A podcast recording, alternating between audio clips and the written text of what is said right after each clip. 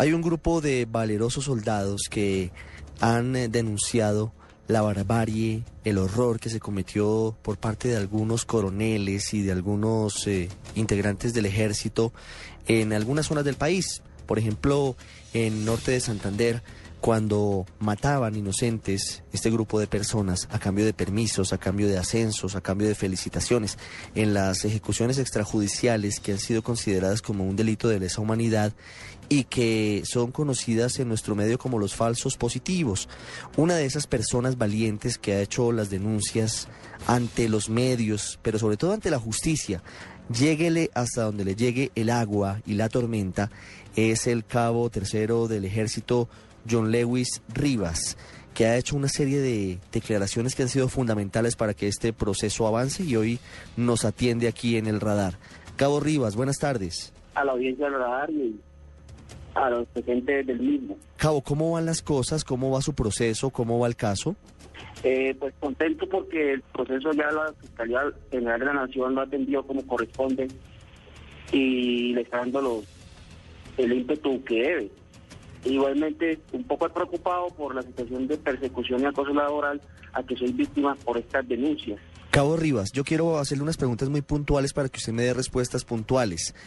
¿Usted de qué fue testigo siendo integrante del Batallón Santander en el oriente del país? Bueno, eh, cuando yo fui integrante del Batallón de Infantería número 15 en el Francisco Paula Santander, eh, ubicado en el regimiento de Ocaña, departamento de Norte Santander, yo me desempeñaba en la sesión segunda. Eh, fui, evidencié, escuché en la forma como planeaban falsos combates, eh, en la forma como se planeaban falsos combates para posteriormente llevar a cabo una supuesta operación donde resultaban eh, asesinados víctimas ajenas al conflicto. Eh, realmente fueron muchos combates inventados, ordenados por el comandante del batallón Santander, Nicolás Tamayo, ejecutados por pelotones como Ayacucho 1, eh, grupo localizador Boyacá 22, eh, Boyacá 1, por sus respectivos comandantes y cuadros eh, de comandantes de escuadra en la cabeza. En esos falsos combates había personas asesinadas y que eran presentadas como delincuentes muertos en enfrentamientos?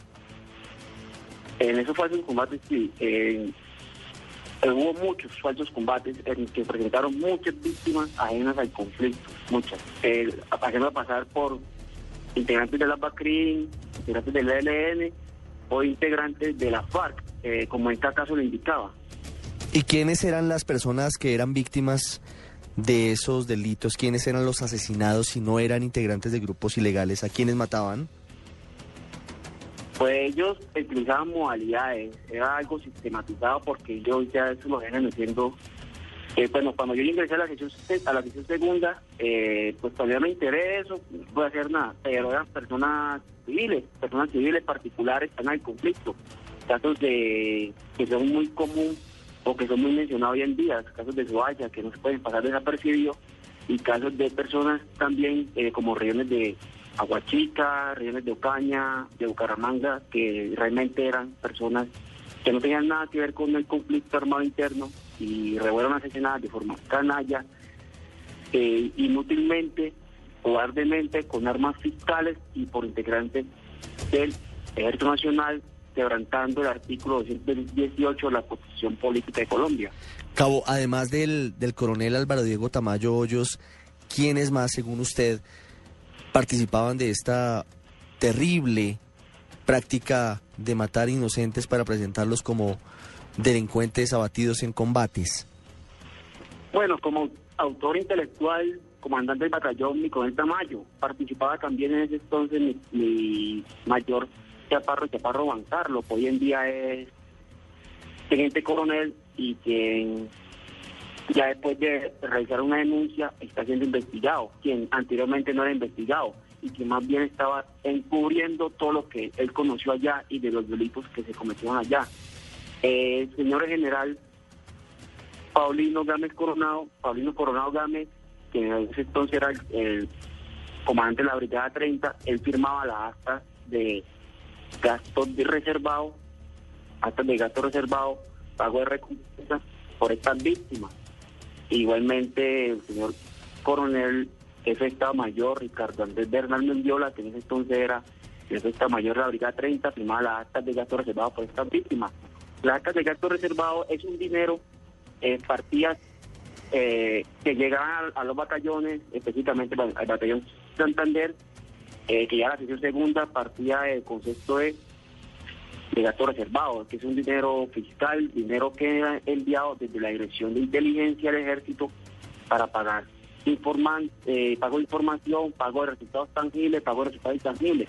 Desafortunadamente ese dinero eh, se legalizaba a testigos falsos, mas no se pagaba, quedándose con él el señor el señor Sargento Segundo Pérez Contreras Santo Mauricio, que hoy en día está siendo buscado por la fiscalía o por la justicia, por la justicia y no ha sido pues ubicado, quién sabe su paradero, igualmente ese dinero también se quedaba con él con el Tamayo, dinero que no era pagado a las víctimas, perdón, que no era pagado a los testigos y que más era las actas se utilizaban como se utilizaban como falseadas, como legalización de dinero a sabiendas que no se empleaba a ningún testigo.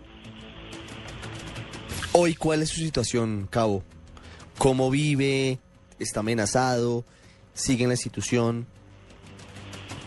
Eh, yo en este momento pues me encuentro en el Cantón Norte, Cantón de Infantería, en el Hotel Militar, Hotel Bicentenario de la Independencia, eh, pues un poco angustiado porque realmente he evidenciado personas a las cuales he denunciado en este cantón y personas que realmente no, no son de unidades adyacentes al cantón o que pertenezcan o que pertenezcan al cantón, pero sí la he visto acá muy frecuentemente. Y me preocupa porque la situación de seguridad no es la más favorable, no hay seguridad para mi persona, no hay seguridad para mis familiares. Eh, cuando transito o vinculo por la calle, veo personas, las mismas personas las veo muy seguidamente, lo que me lleva a deducir que me están haciendo actividades de inteligencia como seguimiento, vigilancia, eh, estoy consiguiendo fallas en las comunicaciones y interceptaciones ilegales, también presumo ella.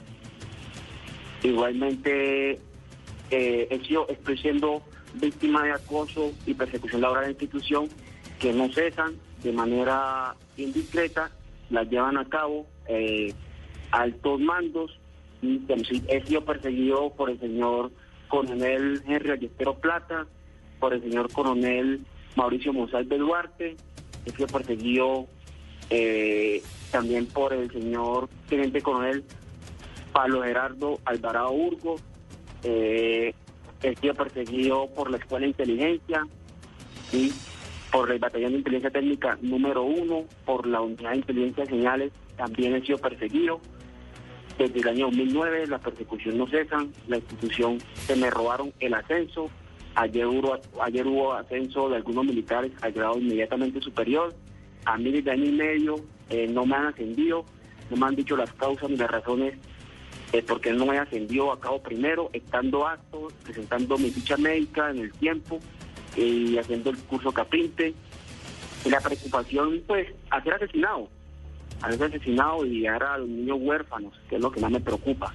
Y que la institución, que dice ser una institución transparente, correcta, solidaria y hermandad, solamente se fía en algunos casos a sus intereses. En un caso como este de patriotismo, donde es evitar que haya impunidad, no han hecho nada para ayudarme o colaborarme a desarticular o a desmantelar la red interna que existe al interior del Ejército Nacional que tienden hacerme daño, a quebrantarme, a perjudicarme como un todo. Cabo John Rivas, muchas gracias por habernos contado su historia hoy aquí en el radar. Eh, muchas gracias a usted. Eh, pues la idea es que evitar la impunidad, que se haga justicia y que los responsables realmente paguen.